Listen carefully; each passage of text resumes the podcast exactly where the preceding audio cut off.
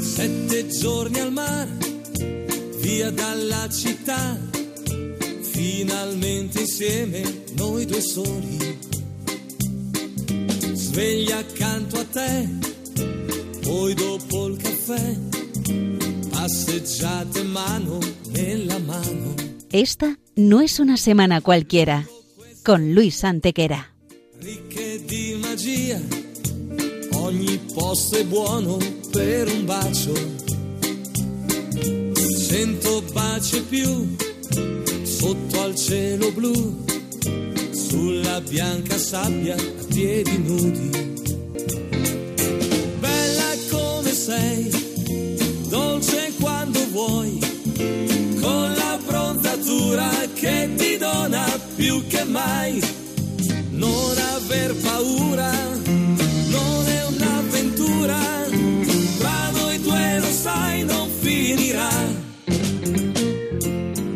Hola a todos, bienvenidos una vez más al programa Esta no es una semana cualquiera en Radio María con un servidor de ustedes Luis Antequera y Mariate Aragonés. Y bien Luis, ¿qué semana nos ocupa hoy? Hoy Mariate le damos un repaso a algunos de los hechos históricos ocurridos entre un 10 y un 16 de marzo.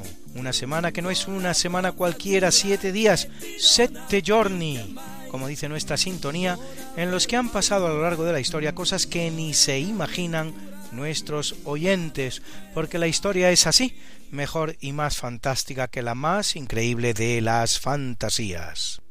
Comencemos pues. Allá vamos.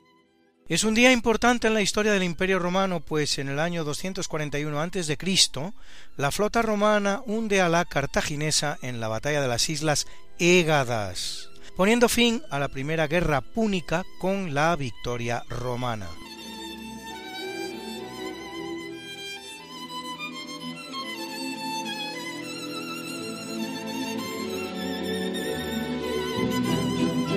Se conoce como guerras púnicas a los tres conflictos armados que enfrentaron entre los años 264 a.C. y 146 a.C. también, es decir, durante 118 años, a las dos grandes potencias del Mediterráneo, Roma y Cartago. Reciben su nombre del latino punici, con el que los romanos se referían a los cartagineses y a sus ancestros fenicios, y terminan las tres con victoria romana. Si bien en la segunda el genio militar del púnico Aníbal a punto estará de girar el sentido de la victoria.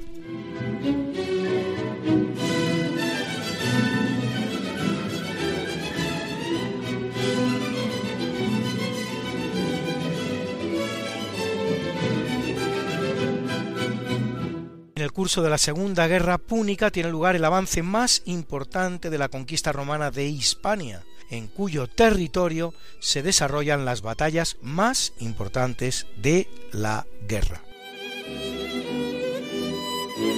En 222 después de Cristo, con apenas 13 años de edad, Alejandro Severo es proclamado emperador romano. Durante los otros 13 años que dura su reinado, habrá de defender la frontera oriental del imperio de los sasánidas y la occidental de los germanos. Respeta a los cristianos e incluso hace un intento fallido y poco conocido de introducir a Jesucristo entre los dioses del Olimpo. Solución que los propios cristianos desecharán. Morirá luchando contra los germanos, asesinado por sus propios soldados, convirtiéndose así en el último emperador de la dinastía de los Severos, que gobernará el imperio durante 42 años, dando cinco emperadores al imperio. Y en 493 Teorico el Grande, rey de los ostrogodos, toma la ciudad de Rávena y da muerte a Odoacro, caudillo érulo que domina Italia. Teodorico, que reinará 33 años, funda así el llamado Reino Ostrogodo de Rávena, el cual va a durar 60 años, hasta que en 553, en tiempos del emperador Justiniano, el general Narsés lo conquiste para Bizancio y le ponga fin.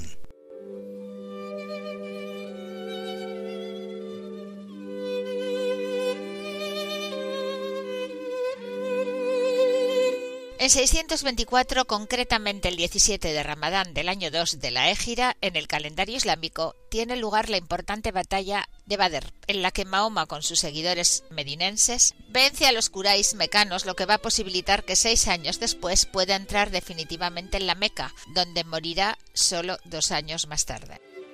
Y en 1198, presidida por el califa almohade Abu Yaqub Yusuf, tiene lugar la ceremonia de coronación del alminar de la mezquita de Sevilla, alminar que no es otro que el que hoy conocemos como Giralda de Sevilla, el cual, junto con la puerta del perdón y algún otro elemento, es lo único que queda de una mezquita casi tan maravillosa como la cordobesa, que por desgracia no correrá la misma suerte que ella y será derruida en 1401 no tanto como podría creerse por un afán destructor, al fin y al cabo había servido como catedral de Sevilla e incluso como panteón real durante un siglo y medio, sino por defectos en la construcción que la hacían poco viable. En su solar se levantará la segunda catedral gótica más grande del mundo, la Catedral de Santa María de la Sede de Sevilla, para hacernos una idea de la colosalidad de la mezquita sevillana, baste decir que tenía 15.000 metros cuadrados, apenas un tercio menos que la cordobesa, de 23.400.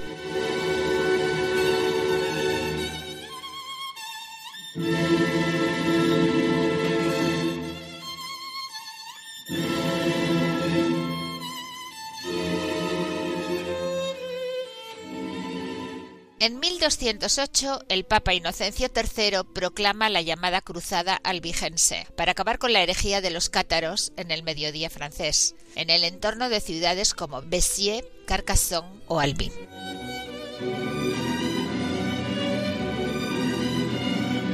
La herejía cátara es una herejía muy exótica, tan lejana al dogma cristiano, que cabe preguntarse si debe ser considerada como una herejía del cristianismo o como una religión definitivamente diferente. Los cátaros creían en la idea platónica del alma preexistente que desciende al cuerpo, el cual actúa a modo de prisión, y también en la reencarnación por la que esas almas iban tomando sucesivos cuerpos humanos hasta alcanzar en una de esas reencarnaciones el estado de la perfección. Cátaro significa de hecho perfecto, momento en el que a la muerte volvían definitivamente al mundo de las almas y a la presencia divina. El estado de perfección se alcanza mediante sucesivas pruebas de privación, que componen la llamada endura, sinónimo de sufrimiento, y permite la recepción del sacramento cátaro por antonomasia, el llamado consolamentum.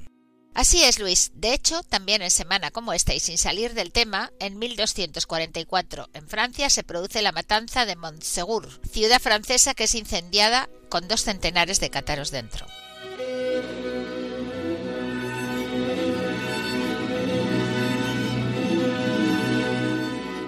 En 1325, en un islote de una laguna, los mexicas avistan a un águila sobre un nopal que devora una serpiente. Es la señal que esperaban para fundar la ciudad de Tenochtitlán, que pronto se convierte en la urbe más poderosa de Mesoamérica, probablemente de toda América, con una población de medio millón de habitantes, entre las más grandes del mundo, y capital de un imperio de 300.000 kilómetros cuadrados. Hoy es la Ciudad de México, la ciudad más poblada del mundo, con 9 millones de habitantes, 22 si consideramos también la llamada zona metropolitana del Valle de México.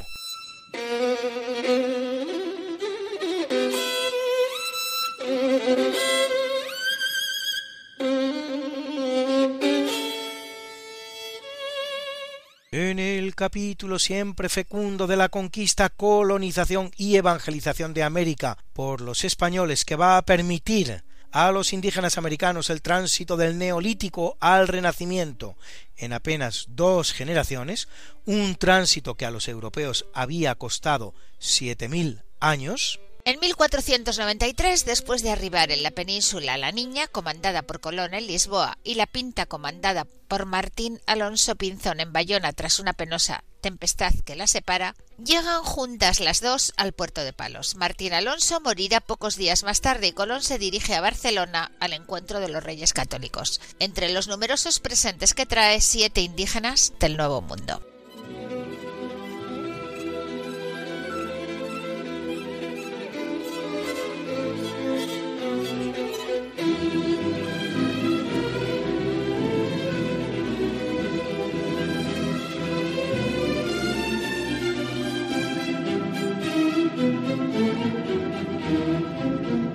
En 1496 Colón pone rumbo a España desde la isla española, dando fin a lo que se da en llamar su segundo viaje a América. En 1521, dentro de su periplo llamado a completar la primera circunnavegación de la Tierra, el navegante portugués al servicio de la corona española, Fernando de Magallanes, llega a la isla de Samar en un archipiélago al que bautiza con el nombre de San Lázaro, hoy día Filipinas. Cuarenta días después, en un enfrentamiento con los indígenas, halla la muerte en la isla filipina de Mactán, tomando el mando de la expedición Juan Sebastián Elcano, que completa una circunnavegación que es la primera de la historia y de la que, con más pena que gloria, esto es España, señores, estamos celebrando su quinto centenario.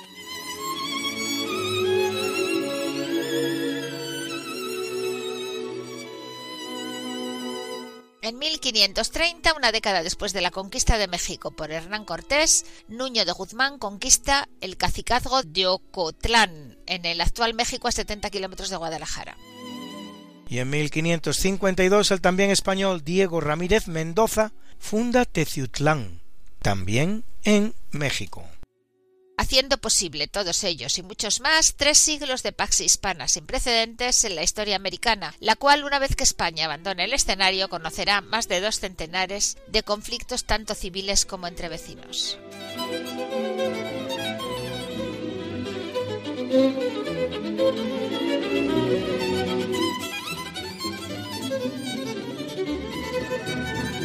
En 1513, Giovanni di Lorenzo de Medici, más conocido como León X, es elegido vicentésimo séptimo papa de la Iglesia Católica. León va a ser el primero de los cuatro papas de la poderosa familia florentina de los Medici, junto a Clemente VII, Pío IV y León XI. Será un papa renacentista, mecenas de los grandes artistas, embellecedor de la ciudad de Roma normaliza las relaciones vaticanas con Francia, tanto que incluso apoya a Francisco I en su lucha por el imperio contra Carlos de Habsburgo, futuro emperador Carlos V, aunque al final nuestro Papa Medici rectificará.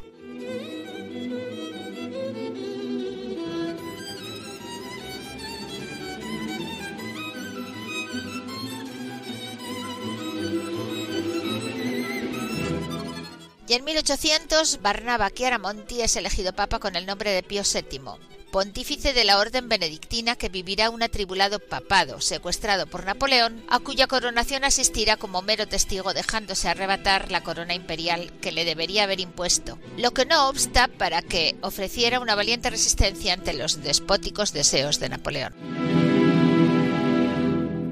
En 1741, en el marco de la llamada Guerra del Asiento, el español Blas de Lezo, con seis navíos y menos de tres mil hombres, derrota a la flota británica de Edward Vernon, que se presenta en Cartagena de Indias, en la actual Colombia, con 180 embarcaciones y 24.000 soldados, la flota más grande que se haya visto nunca hasta ese momento con 60 barcos más que la gran armada con la que Felipe II había intentado conquistar el Reino Unido.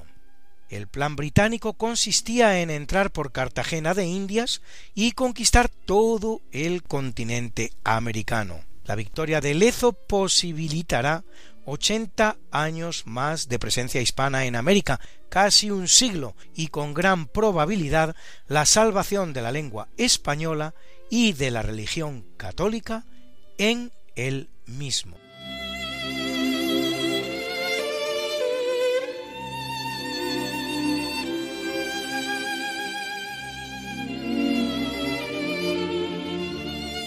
En 1845 se estrena en Leipzig el concierto para violín de Félix Mendelssohn, opus 64, que hoy forma parte de nuestra banda sonora y que están escuchando ustedes.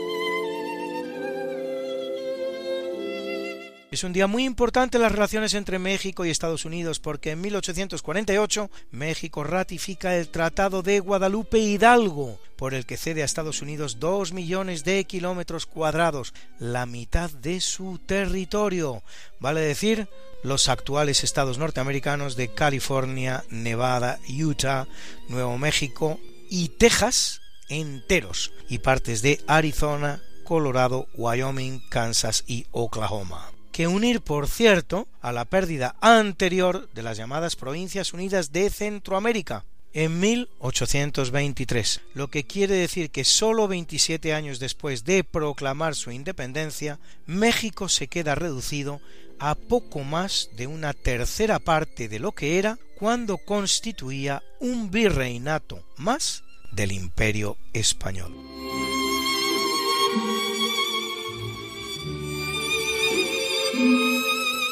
Y en 1916 el presidente norteamericano Woodrow Wilson envía 12.000 hombres a México contra Pancho Villa, hecho que generará una grave tensión que junto con el rencor por la derrota mexicana en la guerra México-Norteamericana derivará en el acercamiento de México a Alemania durante la Primera Guerra Mundial.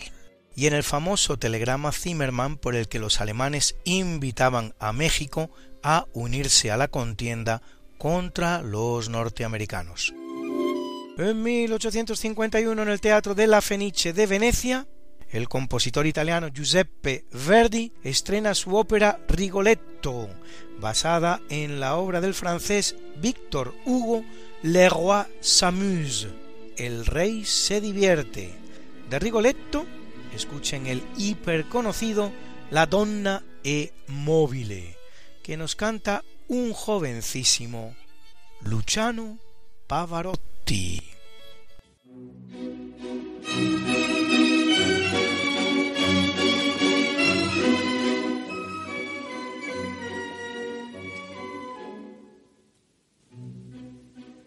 donna è mobile, qual piuma al vento, muta d'accento e di pensiero. Sempre una amabile, leggiadro viso, il fiato il riso e menzognero. La donna è mobile, qual piuma al vento, muta d'accento pensier e di pensier e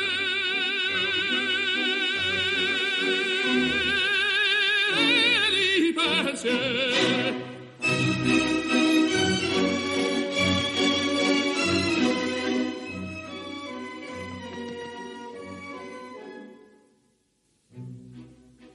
sempre misero chi a lei s'affida, chi le confida, mal cauto il core, pur mai non sentesi felice appieno chi in su quel seno non li va amore.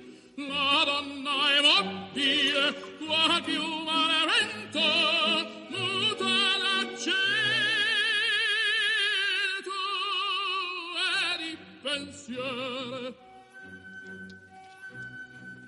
E di pensier. E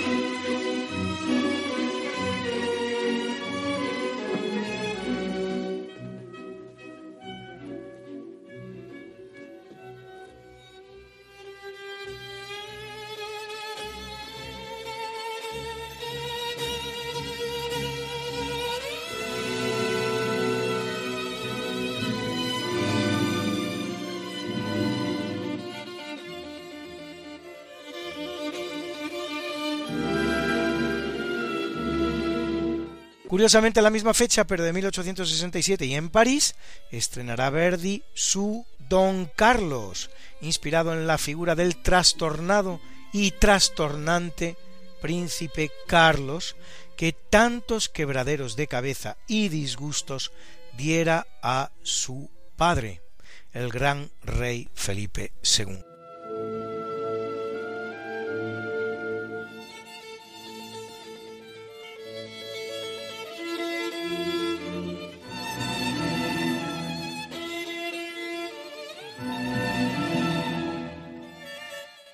1902 se matricula el primer automóvil de Madrid, perteneciente al Marqués de Bolaños, un Renault descapotable con una potencia de 14 caballos de vapor.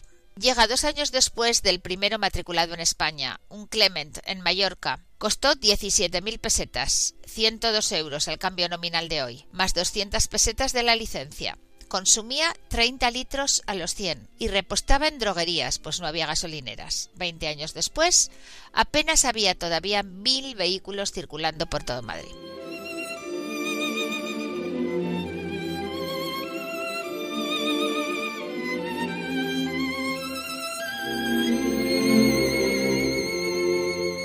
En 1918 en Kansas se registra el primer caso de la injustamente llamada gripe española, pandemia que matará en un año entre 50 y 100 millones de personas en todo el mundo. La epidemia, como se ve, no nace en España, ni siquiera es España donde más víctimas produce.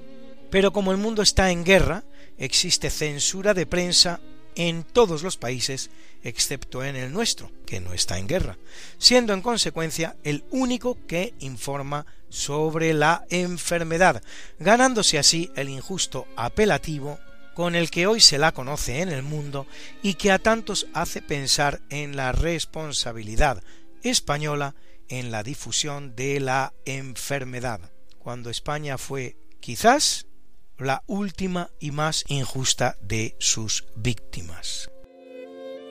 En 1933, poco después de que Hitler sea nombrado canciller alemán, se abre en Dachau el primer campo de concentración nazi, en el que mueren al menos 32.000 personas.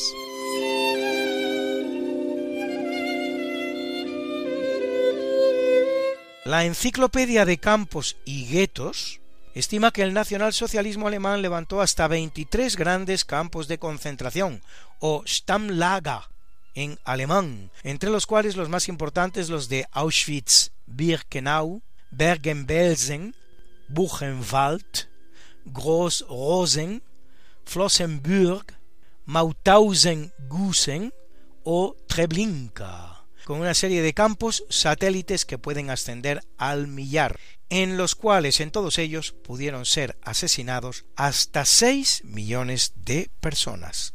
Atroz, verdaderamente atroz.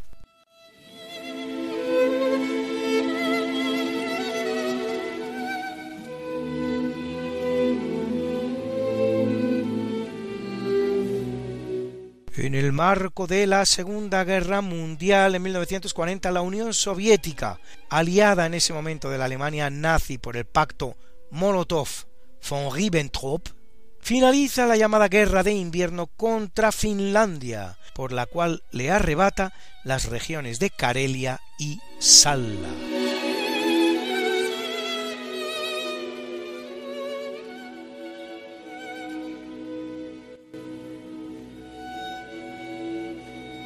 En 1943 el ejército nazi alemán liquida el gueto judío de Cracovia.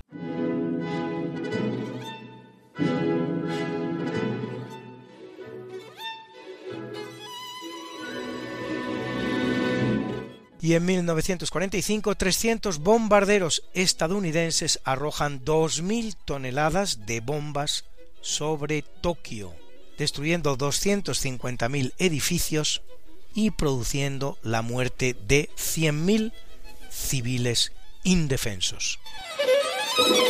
En los días siguientes llevarán a cabo operaciones similares contra las ciudades de Nagoya, Osaka y Kobe. En el mes de agosto el ejército norteamericano remata la faena con el lanzamiento de dos bombas atómicas, una sobre Hiroshima con 200.000 muertos y otra sobre Nagasaki con 100.000.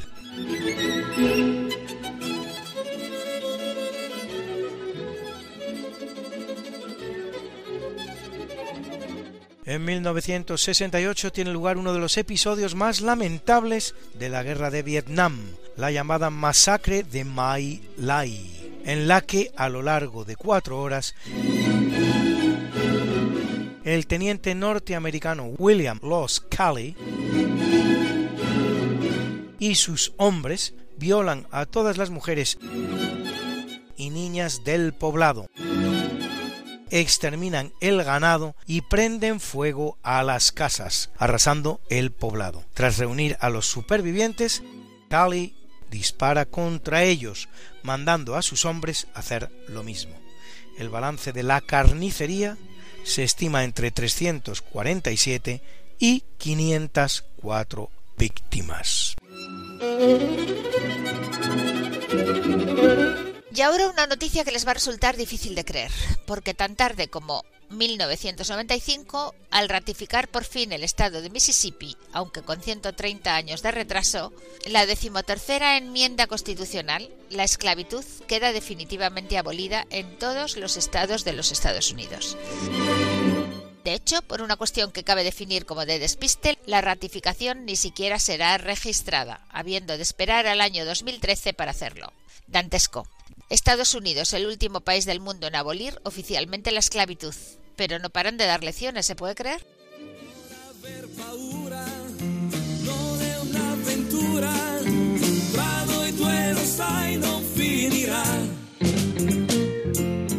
¿Quieres hacer radio con nosotros? Si conoces algún suceso histórico que te parezca particularmente interesante y quieres compartirlo en nuestro programa, no dejes de hacerlo. Arriva a giocare, poi una bibita al bar, come due bambini spensierati in libertà. Puedes grabar un MP3 de hasta 3 minutos de duración y enviárnoslo a esta no es una semana cualquiera, así como suena, sin puntos ni espacios, arroba radiomaria.es. Esta no es una semana cualquiera, arroba radiomaria.es. Y nosotros te lo emitimos en nuestro programa. Bella come sei, dolce quando vuoi, con la bronzatura che ti dona più che mai. Recuerda, grabas un MP3 de 3 minutos de duración máxima con un evento histórico que te parezca interesante, nos lo envías a esta no es una semana cualquiera, arroba radiomaria.es y te lo publicamos en la radio.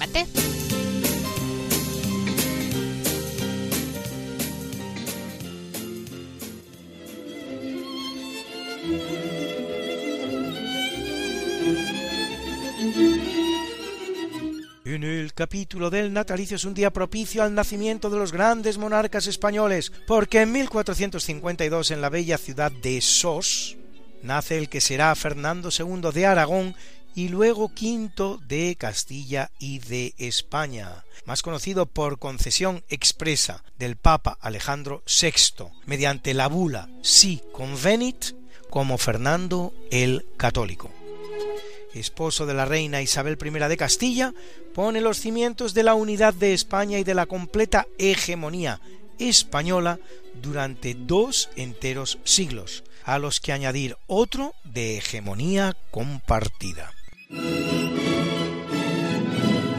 Claro que sí, Luis. Y 51 años después, en 1503, en Alcalá de Henares, nace el nieto de aquel Fernando I, único emperador español del Sacro Imperio Romano Germánico, aunque Alfonso X el Sabio estuvo muy cerca de serlo, así como rey de Hungría y de Bohemia, que hará una tregua en las guerras de religión europeas mediante el principio del cuius rex eius religio, de cada rey su religión, un edicto de tolerancia religiosa que condicionará el mapa religioso europeo.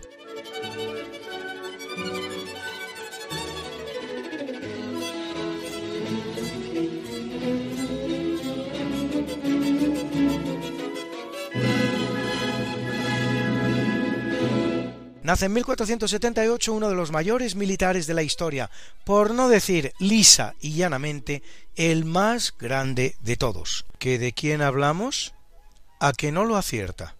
El español Francisco Pizarro, conquistador del Perú y protagonista de la gran batalla de Cajamarca, en la que con apenas 200 soldados y 30 caballos derrota al ejército incaico de Atahualpa de 50.000 efectivos, al montar un operativo perfecto encaminado a capturar al Inca en plena batalla en la que constituye la gran gesta militar de la historia, superior a cualquiera de las llevadas a cabo por Alejandro Magno, Julio César, Aníbal, Gonzalo Fernández de Córdoba, Hernán Cortés, Blas de Lezo o Napoleón.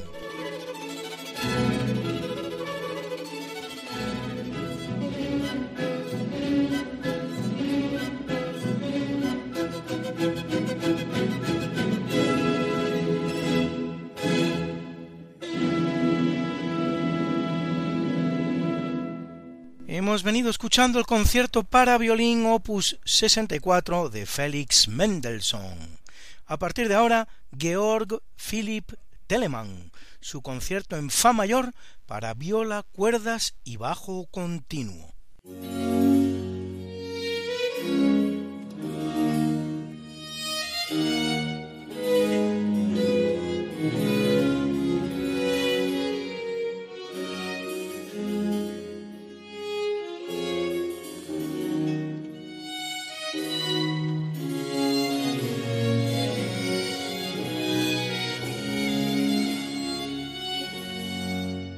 Solo considérese una cosa. Cuando ciudades como Sagunto, Numancia o Masada en Israel se vieron en similar tesitura a aquella en la que se hallaba Pizarro en Cajamarca, optaron, y ya se considera heroico, por el suicidio colectivo. Pizarro jamás tomó esa posibilidad en consideración y en ningún momento pensó en otra cosa que no fuera la victoria total que al final le sonrió.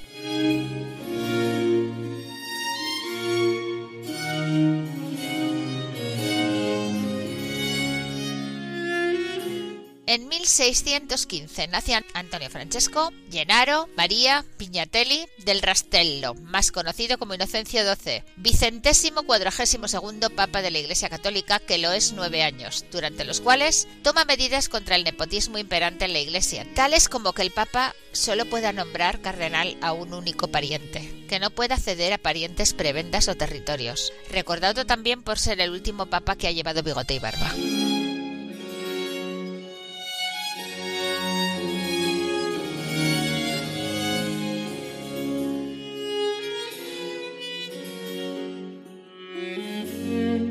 Es una semana grande para la música porque en 1681 nace el compositor barroco alemán Georg Philipp Telemann, autor de más de 3.000 obras, muchas de ellas de cámara y de temática religiosa, probablemente el más prolífico compositor de la historia, aunque mucho de su obra haya desaparecido por desgracia, alguna, de hecho, destruida durante la Segunda Guerra Mundial de Telemann nos acompaña hoy en nuestra banda sonora su concierto en Fa mayor para viola, cuerdas y bajo continuo.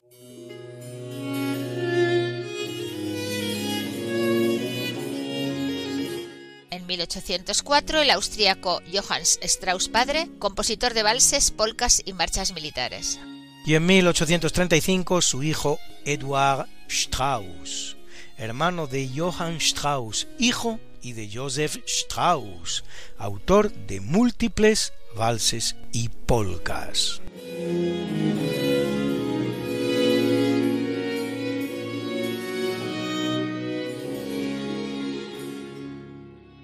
Hace en 1666 George Beer, arquitecto alemán, autor de la Frauenkirche, iglesia de Nuestra Señora, un templo barroco de Dresde destruido en el salvaje bombardeo al que los aliados someten a la bella ciudad alemana sin interés estratégico alguno al finalizar la Segunda Guerra Mundial, con un balance de víctimas que los aliados estimaron en 40.000, pero los alemanes en 200.000. muy probablemente en el medio se halle la virtud, con lo que estaríamos hablando de más de 100.000 víctimas.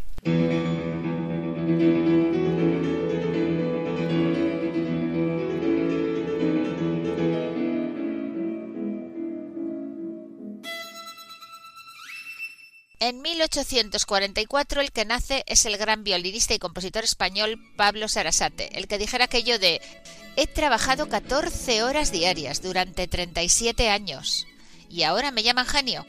Autor de piezas inolvidables como el maravilloso zapateado que están ustedes escuchando.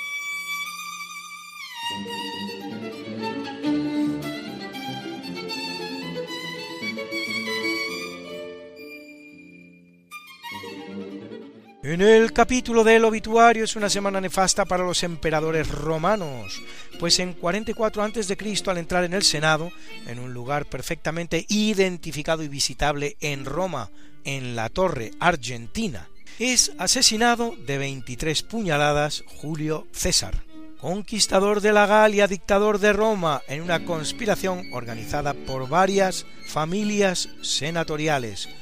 Tu quoque filio tú también, hijo mío, dirigido a su ahijado Bruto, son sus últimas palabras antes de morir.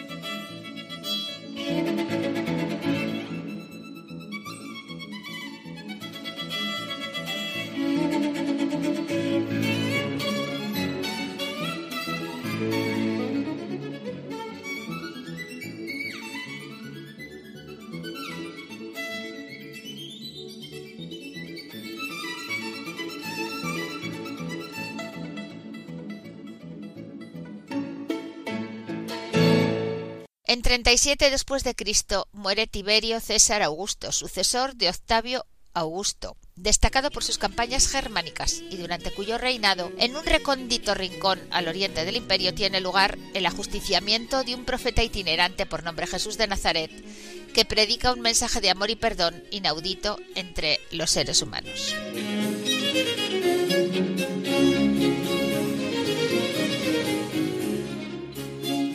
222 en Roma es asesinado el César Heliogábalo por su propia guardia pretoriana a causa de sus extravagancias y crueldad, condenado luego a la famosa damnatio memori o borrado de su nombre de todos los documentos públicos.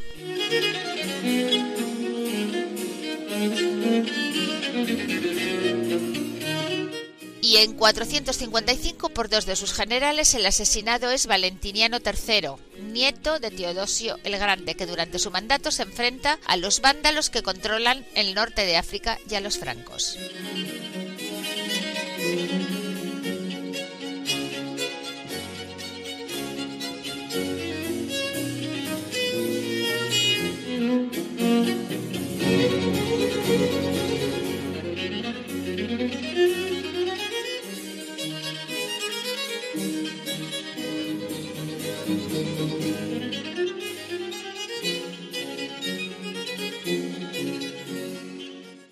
Es una mala semana para el papado, pues en 483 muere Simplicio, cuadragésimo séptimo papa de la Iglesia Católica entre los años 468 y 483, al que toca vivir los tiempos aciagos del final del Imperio Romano de Occidente y la deposición del emperador Rómulo Augustulo por el érulo Odoacro.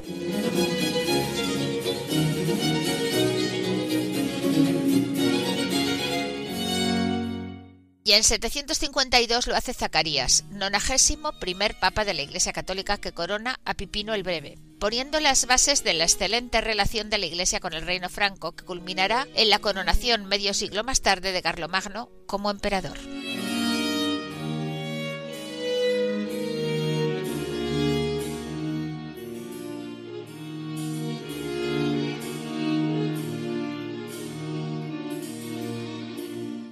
Muere en 600 Leandro de Sevilla, obispo hispano, que convierte a Recaredo I desde el arrianismo al catolicismo, pasando a ser así el primer rey visigodo español que profesa el catolicismo, ceremonia que se oficializa en 589 ante el Tercer Concilio de Toledo, verdadero órgano de gobierno, no sólo religioso, sino también político de la monarquía visigótica en España. Leandro pertenece a una familia española muy notable, en la que son santos sus tres hermanos, San Isidoro de Sevilla, el hombre más sabio de su época, el primer enciclopedista de la historia, San Florencio y Santa Florentina. En 857 muere San Rodrigo de Córdoba, religioso mozárabe martirizado junto a Salomón en la Córdoba precalifal por el solo delito de ser cristiano. Dicho sea para todos aquellos, entre los cuales el ex presidente Obama, que me pregunto todavía de dónde demonios se lo sacó, que quieren presentarnos el Emirato y el Califato cordobés como modelo de convivencia entre cristianos y musulmanes.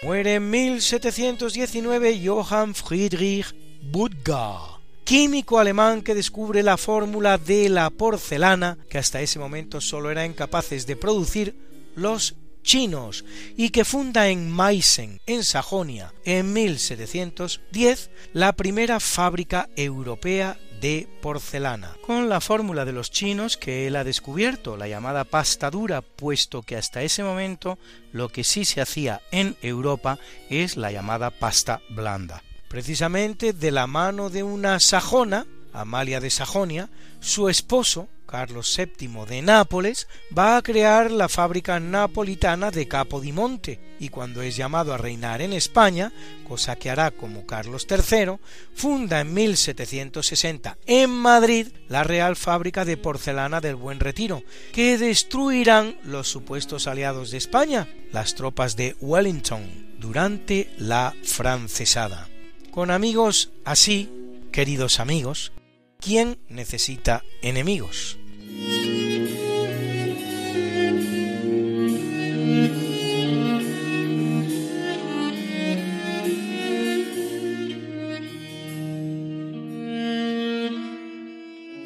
En 1933 muere el perrito Balto, un husky siberiano que salvó la vida de cientos de niños del pueblo Nome en Alaska, transportando desde más de mil kilómetros la antitoxina diftérica que necesitaban para su curación.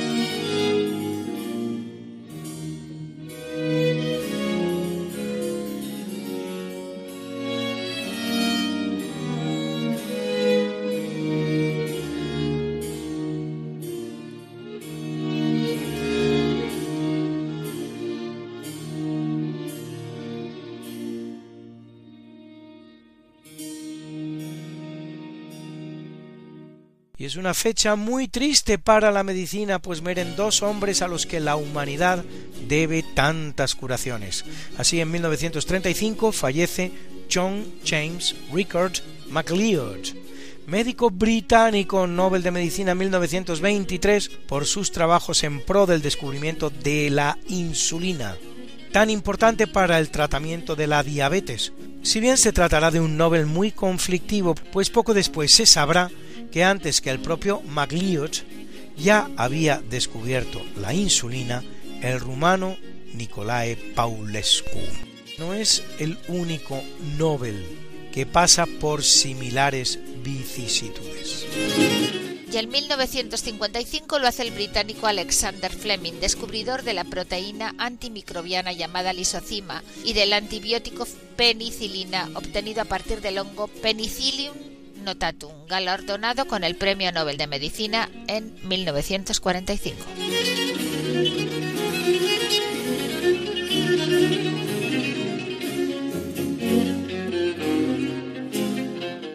2004 en Madrid, en tres trenes diferentes y después de varias explosiones transcurridas en apenas tres minutos, 191 personas con nombre y apellido pierden la vida víctimas de la barbarie. En el mayor atentado terrorista perpetrado nunca en Europa, en un país que llevaba ya más de 50 años sometido al chantaje terrorista de tantos grupos terroristas, FRAP, Grapo, ETA, etc.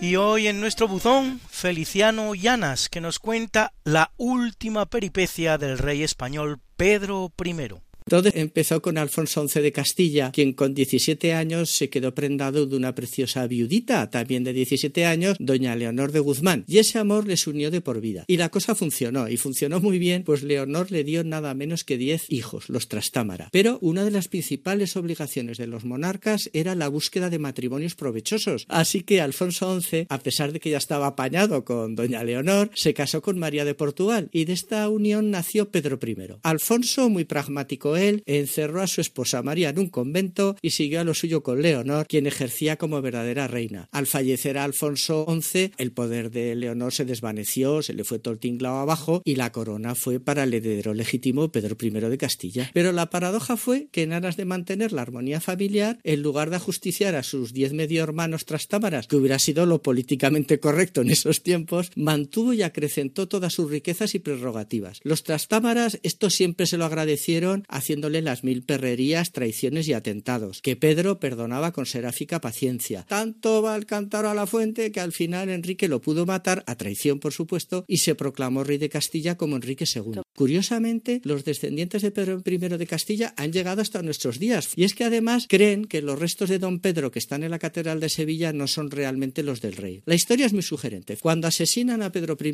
pues lo entierran ahí sobre la marcha, ¿no? en la Puebla de Alcocer, y ahí reposa tranquilamente durante 40 años. El conflicto entre los emperejilados y los Trastámara se resuelve con una boda. Una nieta de Pedro I, Catalina, se casa con Enrique III el Doliente, que a su vez era nieto de Enrique II de Trastámara, y así se fundieron las dos dinastías y resulta el conflicto. Catalina, para celebrar el feliz evento, mandó pedir el cuerpo de su abuelo para llevarlo al monasterio de Santo Domingo el Real de Madrid, que aunque oficialmente estaba sellada la paz entre las familias, los emperejilados pata negra, ¿verdad?, que custodiaban el sepulcro de don Pedro, no se fiaron. Y en vez de enviarle los restos del monarca, le enviaron un surtido de huesos variados y los de verdad se los llevaron discretamente a la iglesia de Casas de don Pedro, que es una población situada a unos 5 kilómetros del sepulcro original. Durante la guerra del 36, los republicanos usaron esta iglesia como almacén de víveres. De noche se oían ruidos y vieron que había una grosa losa en el suelo que se movía, la levantaron y debajo les apareció una escalera muy negra, muy sucia, imagínate, y entonces hicieron bajar al más joven del batallón, un muchachito de 16 años, con una vela a ver qué se guisaba por allí. El chico, muerto de miedo, bajó y se encontró dentro de una cripta y allí vio dos ataúdes muy viejos. Uno tenía encima una coronita y una espada y una cartela en la que ponía el rey don Pedro. Claro, los compañeros, como decían, le preguntaron, bueno, pero ¿qué está pasando? ¿Qué, qué estás viendo? Y tal. Y él les dijo, dos muertos. Va, va, pues anda, déjalos y sube. Y ahí quedó la cosa. En los años 80, Graciela acompañó a un equipo de investigadores que abrieron la tumba de don Pedro en la Catedral de Sevilla para hacer un estudio forense de los huesos con rayos X. En esa época todavía no existían las pruebas de ADN. ¿eh? La noticia, bueno, salió en el ABC y entonces el que fuera ministro de la transición, José María de Areilza, publicó publicó un artículo poniendo en duda la autenticidad de los restos de Sevilla. Y este chico del que hemos hablado, en esa época ya era todo un señor, leyó el artículo, llamó a Areilza y le contó lo sucedido. Areilza enseguida se dio cuenta de que estaba hablando, a ver, con un tipo serio, culto, que no buscaba ninguna notoriedad y creyó su historia a pies Entonces organizaron una visita a la iglesia, pero por desgracia el informante, por más que se afanó, no fue capaz de encontrar la famosa trampilla. Hay que entender que habían pasado más de 45 años. Al entrar el señor se encontró con una iglesia, claro, muy distinta al almacén en el que él había estado, ¿no? Y para colmo, habían tapado las losas con un suelo de gres. Cuando baja la cripta, eh, pues era un chiquillo de 16 años y en ese momento tampoco fue consciente de lo que vio. Solo después de 40 años, al leer artículo de Areilza, de pronto empezó a atar cabos y dijo, ojo, que, que, que esto puede ser los restos de verdad de don Pedro. Los Castilla y Graciela Saed Heredia en el año 2006 alquilaron un georradar y lo pasaron por el piso de la iglesia. Y efectivamente detectaron un hueco en el suelo de 4 por 4 metros aproximadamente. Y claro, este hallazgo da muchos visos de realidad a la historia que contó este chico. Pero claro, la historia ha quedado allí, parada, pues claro, no les dejaron picar. Por tanto, ya queda con el misterio.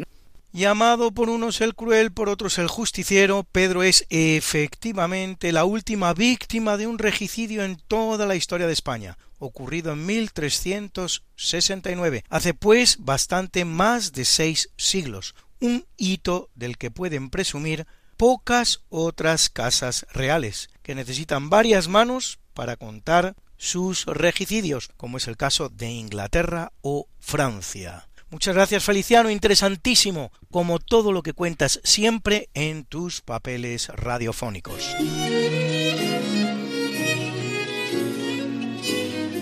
Y llegados a este punto de nuestro programa no nos resta sino presentar la mucha y buena música que nos ha acompañado, que hoy ha corrido a cargo de compositores como Félix Mendelssohn. Era su concierto para violín Opus 64, al violín Anne-Sophie Mutter.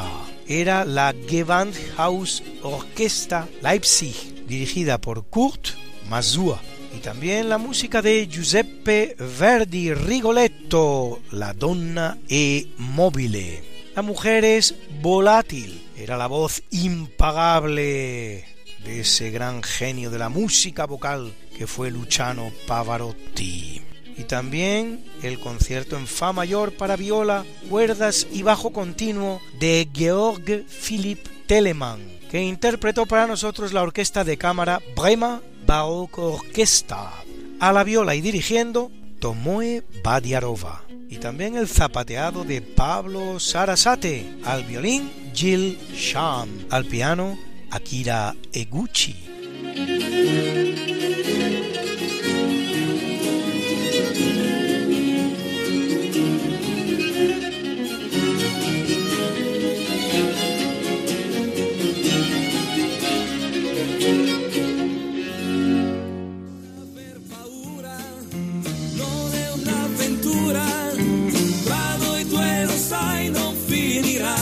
Y bien amigos, esto ha sido todo por hoy en Esta no es una semana cualquiera.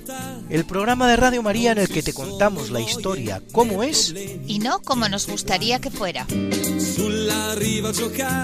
Esperamos que lo hayas pasado bien conociendo un poco mejor nuestra historia, la de la Iglesia, la de España, la del mundo, la de la humanidad en definitiva, que eso es lo que somos todos, parte de la misma humanidad. La vivremo stretti ascoltando i nostri cuori. Non ci sono se, non ci son perché.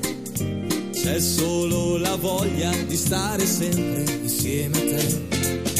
Bella come sei, dolce quando vuoi, con la bronzatura che ti dona più che mai non aver paura, non è un'avventura, tra noi due lo sai non finirà. Esta no es una semana cualquiera, a que teníamos razón, La historia como es y no como nos gustaría que fuera. hasta el próximo programa, Se despiden de ti Mariate Aragonés. y Luis Antequera. Pero yo te veo muy pronto en el programa de Javier Ángel Ramírez, Diálogos con la Ciencia, el jueves a las 12 de la noche, o lo que es lo mismo, el viernes a las 0 horas, con nuevos episodios de nuestra apasionante historia. No te lo pierdas. Les hemos ofrecido en Radio María Esta no es una semana cualquiera, con Luis Antequera y María Te Aragonés.